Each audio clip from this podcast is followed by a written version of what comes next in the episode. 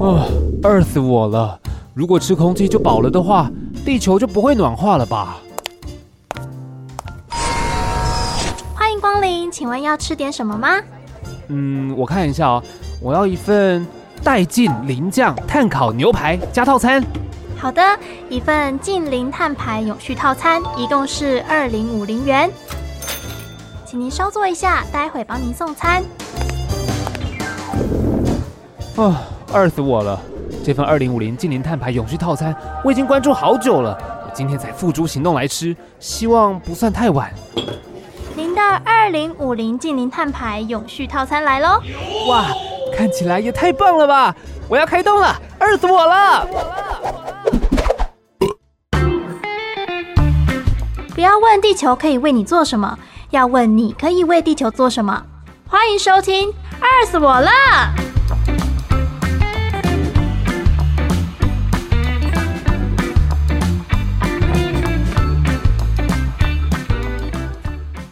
艾迪，你什么时候开始戴眼镜的啊、怎么样，帅吧？眼镜是挺好看啦，但帅不帅还是在于本身的颜值。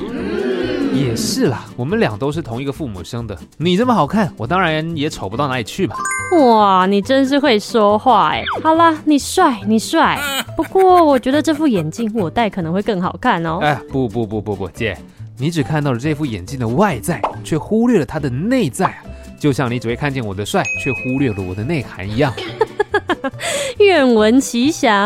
哎，这副眼镜啊，可是由海费制成的海费眼镜呢，既环保又时尚。戴上它的我啊，整个人都仿佛走在永续循环的康庄大道上呢。有没有这么夸张啊？不过你说这是海费做成的眼镜，好特别哦。当然啊，这是用海费的渔网做成的眼镜哦。刚好我要换眼镜啦，就买这一副来戴戴看。等你哪天近视了，我再买一副给你。干嘛一定要近视？我可以买来当太阳眼镜啊！啊，不管你了，我自己来下单。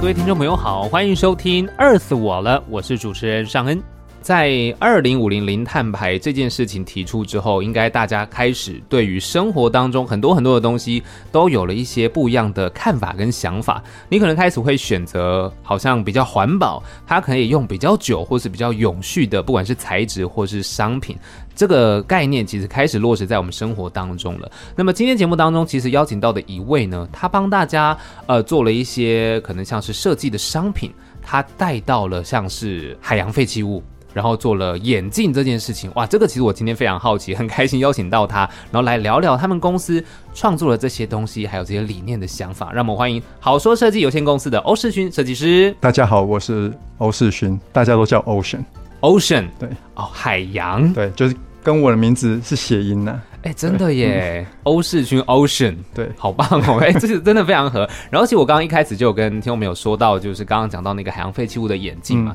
那、我们先聊一聊你们公司好了。嗯好好说设计有限公司主要是大概提供什么样子的服务呢？我们二零一六年在西雅图创立一个设计公司，叫做 Dialog Design。嗯，Dialog 其实就是对话的意思。啊哈，对，主要业务其实就是帮包含在北美、台湾、中国的大部分新创公司，对，去提供他们包含从设计、服务、制造，哦，制造也有，对，应该说我们提供服务其实有点像是客户，因为像北美很多新创公司，他们对可能是呃软体背景，嗯哼或者他们有一个技术，对但他们不知道要怎么把产品做出来，或者是他们不知道这东西应该要怎么跟消费者沟通，或怎么卖到消费者手中。啊哈哈哈，我们除了让他们做设计之后，我们会提供他们一些意见，或者是提供他们一些服务，是关于他们这个产品的商业模式应该什么样子。对对，然后有可能，哎、他们也没可能也没有自己的品牌，我们会帮他从品牌。哦然后，因为我们我跟合伙人其实之前都是在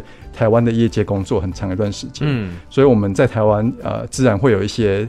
包含研发跟制造的资源，对我们就会在台湾帮他们找研发团队，嗯，或者是呃做 prototyping 的公司，或者对是甚至是量产的公司，帮他们在台湾把它做出来这样子。所以我们之前在美国西雅图提供服务是这样子。那 Deal Look Design，我刚才讲就是它是对话意思，所以回来台湾我们就把它翻译成叫做好说。哦，那这样子其实之前一开始是在台湾，嗯后来到美国，嗯然，后现在又回到台湾，对是这样子吗？。是。那这样子的一个过程是有什么样的契机还是故事吗？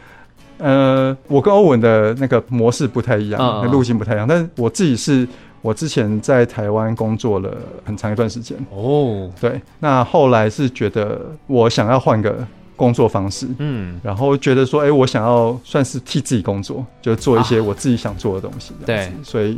一开始先到是到西雅图休息一段时间，哦，本来去那边是休 息，对，休息，然嗯后后来就在那边遇到欧文，那我们就在那边想说，那我们一起来先接接案子好了。哦，对，后来就自后来就一起创立了公司这样子。我们哦本来是休息啦，对对对但没对想到对休息就走了更长远的路，这样。对对对对 对，哦，所以单面创立了公司，然后其实做一做，刚好又跟台湾的资源结合，嗯然后现在回来台湾，嗯对，回来的契机就是说。我跟欧文除了帮别人做设计服务之外，我们也在思考说，那我们能做些什么事情？不管是替我们自己做，或者是做一些我们觉得更有价值的事情。嗯哼，然后那时候我们其实又试过某几个实验性的 project。对，那我们后来就觉得，哎、那个循环经济这个题目应该蛮值得做的，嗯我们应该给它做做看。而且我们研究过美国跟台湾的一些资源之后，发现，哎、其实台湾很适合做循环经济的这个题目。哦，真的哦，对，因为老实说，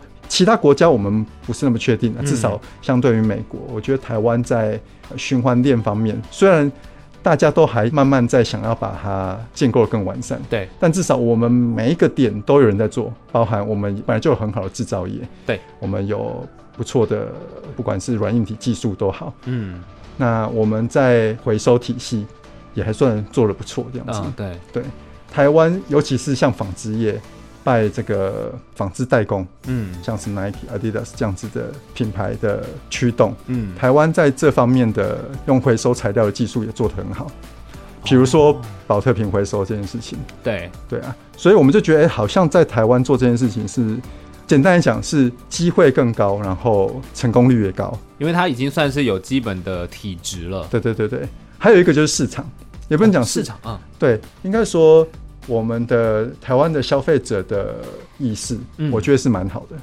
哦，对，比如说你在美国，你要去跟大家卖这个东西，其实是困难的。嗯，但在台湾，大家相对起来很愿意接受所谓循环经济或者是环保，不管是环保产品或者是环保餐具嗯这样子的观念。我觉得在台湾其实是大家的消费意识是好的，但我们中间也看到那个机会点，就是台湾大家的环保意识有，对但我们好像没有提供足够的选择让消费者。可以做所谓的永续生活的选择，其实相对没有那么多。嗯哦，所以这是你们观察到，其实台湾有这样一个不错的体质。对对对， OK，嗯那刚刚讲到说这样子的一个机会，也就是你们回到台湾、嗯想要创造的选择嘛，让大家有更多选择，是这个出发点吗？一个是这样子，嗯另外一个就是说，我们也希望我们自己身为一个设计公司，嗯，我们也希望可以慢慢帮我们的客户，或者是未来我们在做产品设计的时候，嗯嗯，可以把循环经济概念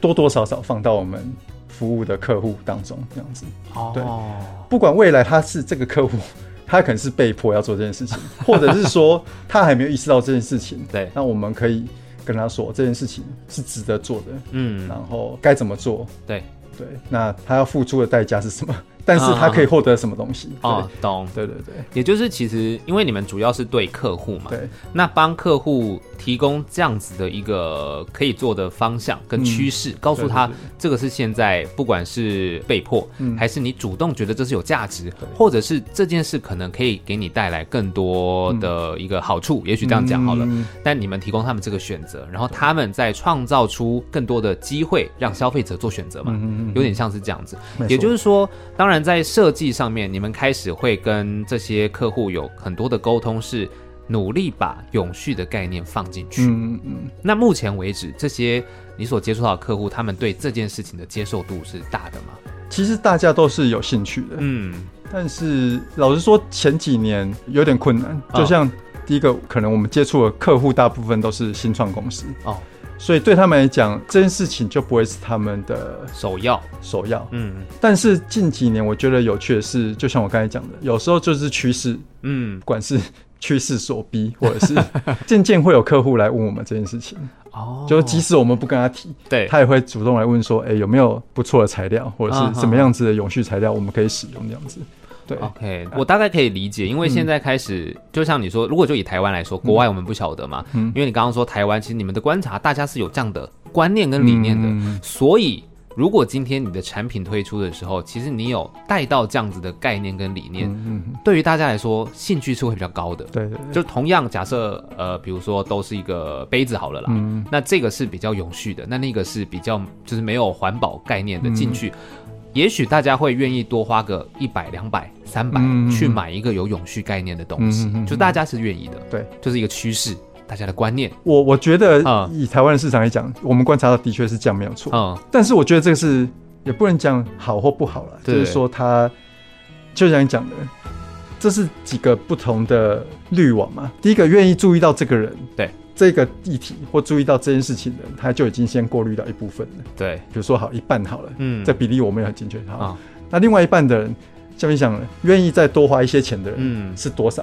多花一百块的人可能就滤掉一些，多花两百块的人就滤掉一些。啊对对对所以最后愿意多花两百块的人，那个比例我觉得就会少很多。是但我其实对我们来讲，我们的目标最终的目标其实是消费者根本就不用在乎这个产品环不环保，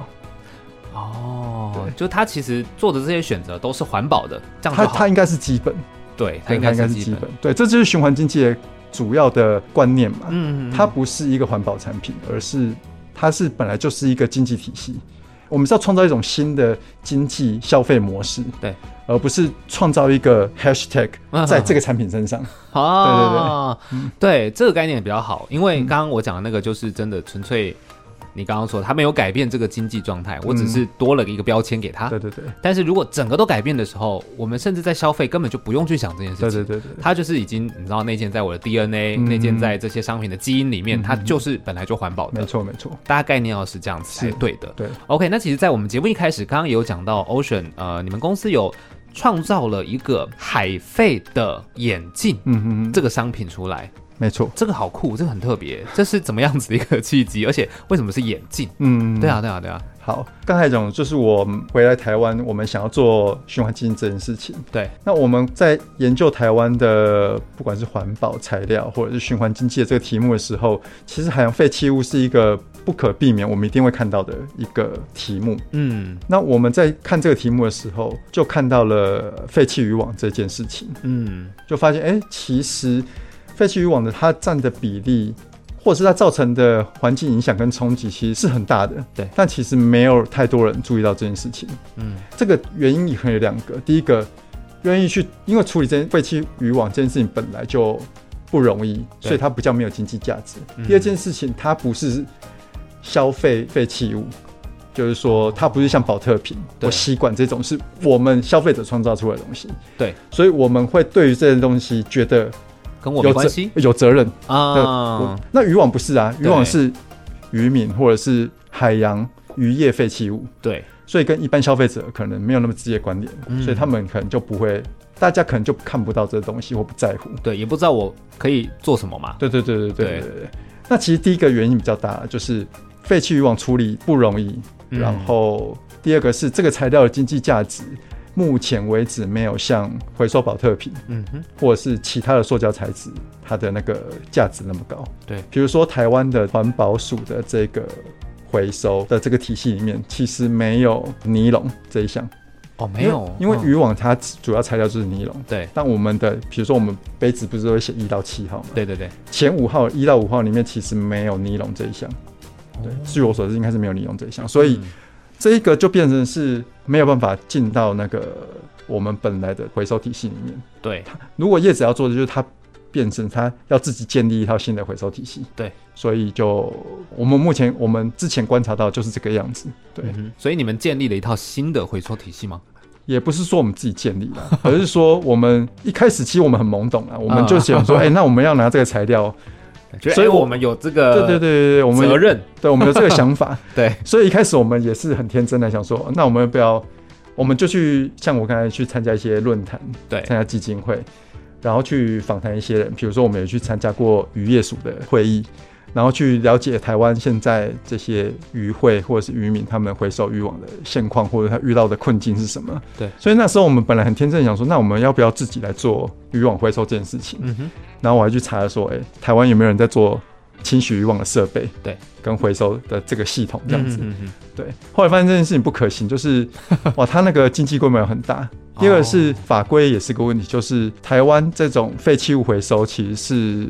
一个特许行业，不是说我今天我自己去盖一个工厂，我买一些设备，说我要做回收再生材料这件事情，我就可以自己做。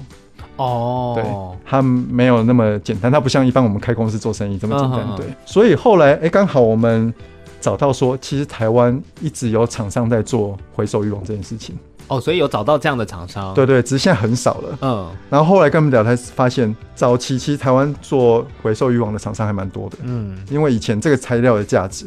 比较高，对对对，所以大家会去跟渔民回收这个废弃渔网，甚至台湾收不够还去海外收这样子。嗯但是因为现在越来越少，就是因为尼龙很便宜，嗯，以前做回收就是为了跟新料做一定比例的混合之后，它可以让材料更便宜。对，但现在因为新材料就已经很便宜了，所以就没有必要做回收这件事情。哦，就是经济上面其实没有价值，对，对对对对，所以就几乎没有人在做在台湾。嗯对然后我们找到，哎、还有还有台南还有一家厂商在做这样子，嗯然后我们就去找他们合作，再想办法看这个材料可以做成什么样的产品这样子。嗯 OK，那这个材料你们找他合作之后，你们为什么会连接到变成做眼镜呢？呃刚刚讲尼龙嘛，可能嗯它也有很多东西可以做，但是哎，嗯连接到眼镜是因为 Ocean 你自己本身有戴眼镜嘛？ 对，这没有，啊的确啦，我自己是从郭小就开始戴眼镜，戴了三十几年眼镜。这个有几个原因呢、嗯嗯其中有一个就是尼龙这材料本身，它有几个特性。第一个就是它材料很轻，对，然后它又很坚固、很坚韧，嗯，很有弹性，对，所以它其实常常会被用来做在一些需要很强壮的部位，比如说就是一些人体工学椅的背后那些骨架，嗯或者是行李箱的轮子，哦，懂，他们就是要材料要轻，但是又要很坚韧。对，所以那时候，哎、我们就发觉尼龙这个材料很常被用来制作眼镜，但是尼有龙也有很多种啊，哦对就是其实渔网的这种尼龙不是常被用来做眼镜的材料，嗯是其他种类的尼龙。嗯哼所以那时候的一个挑战就是要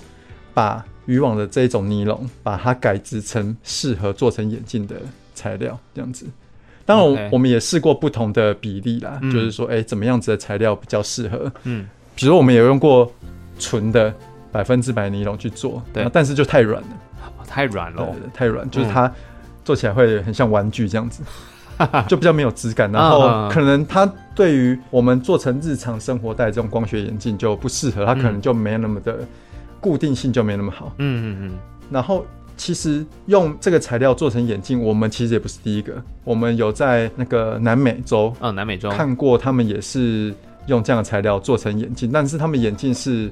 呃墨镜，对那这样子其实算是呃，从刚刚讲废弃渔网找到这个合作的公司，嗯然后变成材质，再把它压磨成眼镜，嗯这个流程啊，嗯，跟一般眼镜比起来，是不是它要费很多的工，然后可能成本上也会比较高，会吗？还是其实差不多，因为我们是第一次做眼镜啊，老实说我们也不知道到底， 也不知道其他的。OK，我 懂，我懂。对对对。嗯只是也刚好这个眼镜工厂他愿意来做这件事情，嗯，因为其实我们也问过几个，那时候也找过几个不同的眼镜工厂，对然后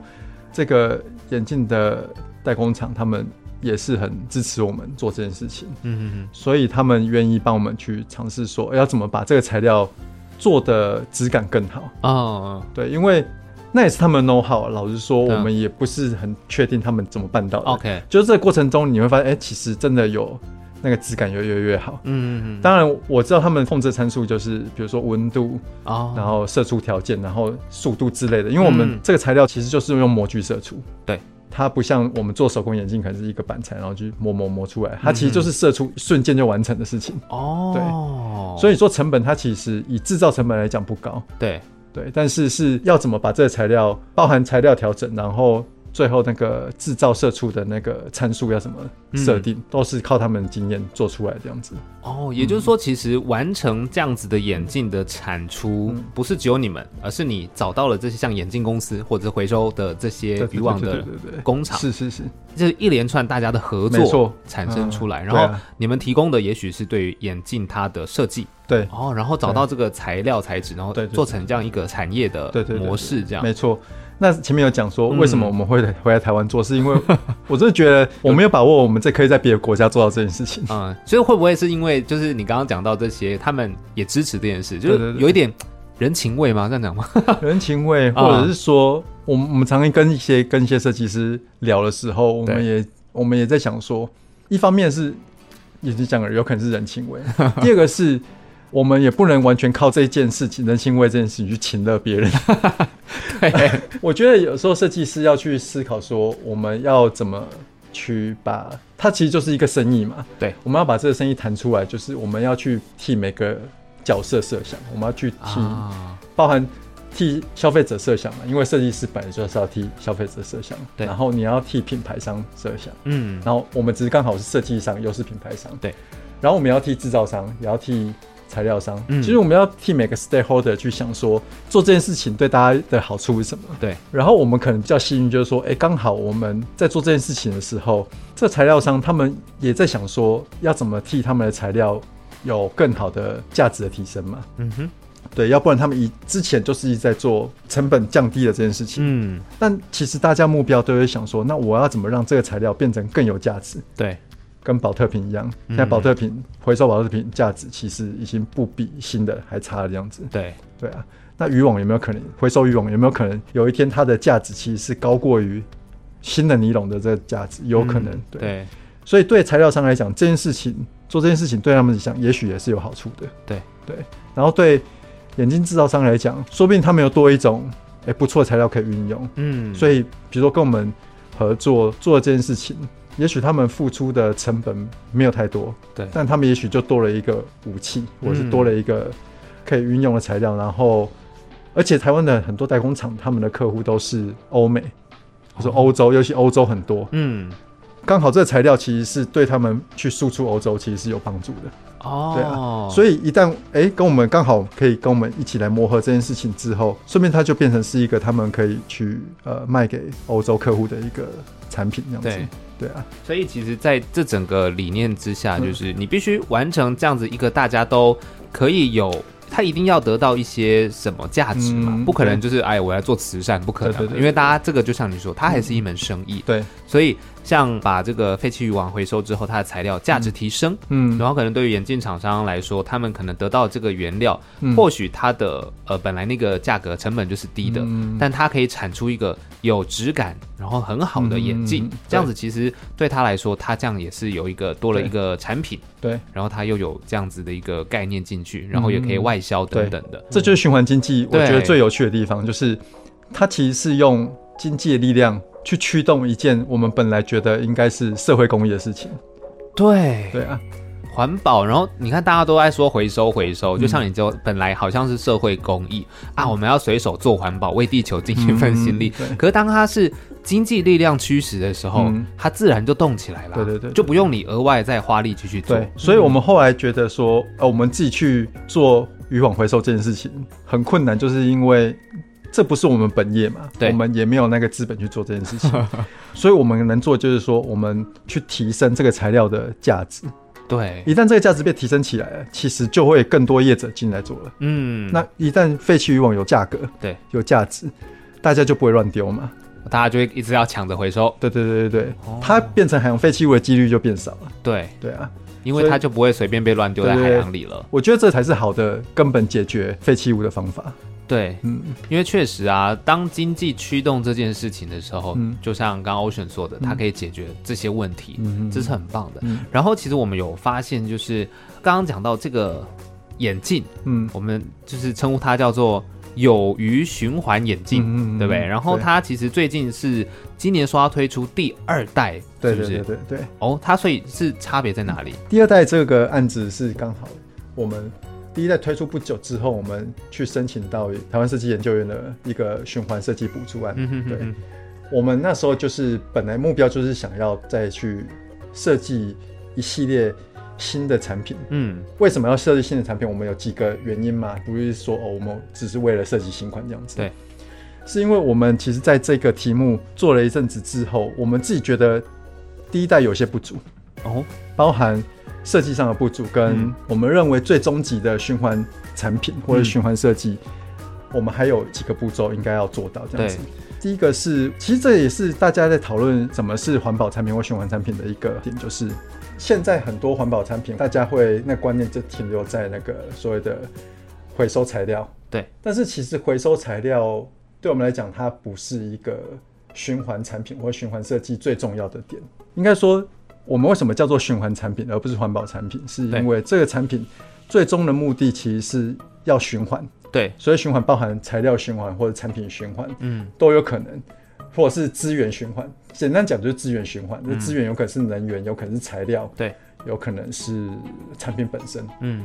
对，只是看你怎么去定义这个材料，或者是这个服务或产品的本质是什么。嗯它有可能很多种形式，像玻璃，比如对说唇齿他们在做，他们其实这个就是算是资源循环嘛，嗯，因为他们就是把玻璃制品回收制再做成一个玻璃制品，对，这就是一个我觉得很好的呃循环的，至少是消费产品的循环这样子。嗯那有一些材料，它可能没有办法这样做对，它可能就会变成是要所谓的降级回收，它可能嗯 A 产品、最后它不能再做 A 产品，它就只能降级回收做成 B 产品，嗯，这也是一种方式。对，另外一种就是它这个材料，它可以比如说保特瓶，嗯嗯，变成回收纱，变成衣服。嗯嗯以前都是叫做降级，但现在因为技术越来越好，它有可能是升级这嗯，样子。哦，对对。那有另外一种就是，比如说像我背背包，就是它本来是废弃的帆布，然嗯，后再被做做成包包或做成其他的东西这样子。哦对，那它也，是一种循环方式。嗯，所以其实重点是循环，而不是材料。对，材料当然很重要啦，嗯就是说以我们循环设计的观点，这些都是很重要的。嗯，那其实我们第一代只做到材料，对跟我们眼镜坏掉之后，我们去建构一个回收系统，嗯把它回收回来这样子。嗯哼那我们后来意识到，其实一个好的产品，其实最重要的是我们要让这个产品的生命延续嗯，越久越好。对，其实最环保的产品就是用不坏的产品。对，对啊，因为你回收循环，每一件事情每个步骤其实都要耗费能源、对，人力，简单讲也要耗费钱这样子。嗯嗯嗯对，所以每一个步骤都是碳排放。如果你要从那个碳排的角度来讲，哦，对，碳排放，所以如果我们有去创造一个产品，它不会坏掉，对，或者是它可以一直被升使级用，嗯会哦维修，对对，它可以像软体一样一直被升级，嗯嗯嗯或者是它坏掉我可以维修，对，它可以不用整个报废。嗯那它是不是其实会比呃现代的产品都还要更环保？嗯，对我们来讲是这样角这样的角度，所以我们第一代其实做到的只是我们用单一材料，嗯然后很坚固耐用，但它坏掉之后，比如说我们推出了已经将近两年，陆陆续续也是有收到一些已经坏掉的产品寄回来给我们回收。嗯，那其实我觉得有时候也蛮可惜，它有可能只是脚某个地方对，断掉，或者是螺丝掉了。嗯，但是我们却要整副都报废回收。哦所以，我们第二代就是、呃我们导入了几个点，第一个就是它要是模组化，对，然后完全无螺丝的设计。哦，那这样的好处就是每一个零件我们都可以更换，嗯而且是消费者可以自己更换，他不用寄回给我们维修，对，我们只要再寄一个零件给他，他自己组装嗯，就可以完成了。哦，对，但是这个中间最大的挑战就是我们要怎么用这个材料做到模组化，然后无螺丝这件事情。对，因为我其实现在市面上很多无螺丝的眼镜的设计都是要用金属，比如说用波钢，现在它很流行用波钢眼镜去做嗯这种无螺丝的卡榫，嗯，但是很少用塑胶或者是尼龙完成这件事情。对，对，所以我们其实在第二代的挑战，第一个就是这个，嗯，第二个就是跟消费者的亚洲人的脸型有关系，就是嗯哼我们第一代做的这个设计还是这种直接胶框固定式的笔电。啊，鼻垫就是对它对是粘在镜框上这样对子啊对的，对，所以其实还是蛮多人没有办法戴的。就是哦虽然我们已经做了很高的鼻垫，但是对有些人脸型、鼻型没那么就挺是，就是还是不适合。嗯对，所以我们第二代也希望可以改进这件事情，让更多的使用者来可以适合我们的眼镜这样子。对，对，所以我们第二代就是会有几个重点，就是我们那个鼻垫也是可以更换的，嗯，然后是像是金属眼镜这金属框眼镜，它是有一个鼻须的设计，这样子，对有一根须须嗯跑出来，然后才有一个鼻垫，对它就是可以更有弹性，然后可以调整不同的角度去符合每个人的典脸型这样型子。对哦，所以我们这个模组化还有一个很重要的观念，就是消费者他可以去更换他自己想要的样子。哦样子，对，因为它很简单，我徒手就可以，不用工具就可以更换嘛。，对我可以换颜色，我可以换造型，哦，所以就变成是这个设计它是可以一直被更新的。就是它会一直有可能更符合自己的想象，我想要它什么颜色对对对对对更克制化对对对对对。哦，对，这是我们未来目标，就是对我们会去创造这样子的模组化的系统，这样子、嗯，就是会去符合我们前面讲的，它可以戴更久，可以更好维修，符合更多人，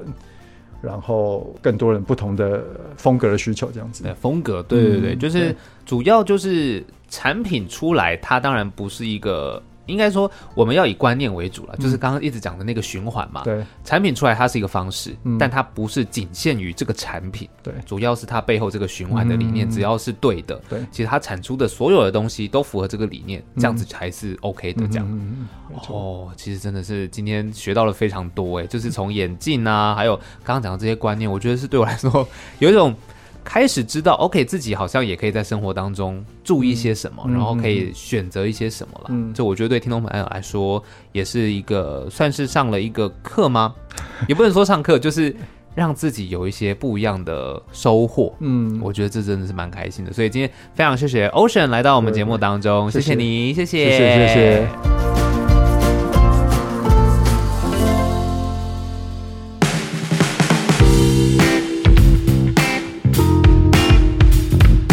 今天的节目应该让很多戴眼镜的人听到之后呢，都很想要拥有一副这样的海费眼镜。那即将推出的第二代改善了第一代产品的不足，让它从环保产品往永续产品前进。所以我们的观念也是一样的哦，我们要往前走了。现在啊，不只是环保就好，还要永续才可以。就像海费眼镜一样，那既是环保呢，也能够永续。生活当中有没有其他的用品也可以套入这样的观念呢？一定也有的。就等你去发现，然后实践这样子的一个永续观念喽。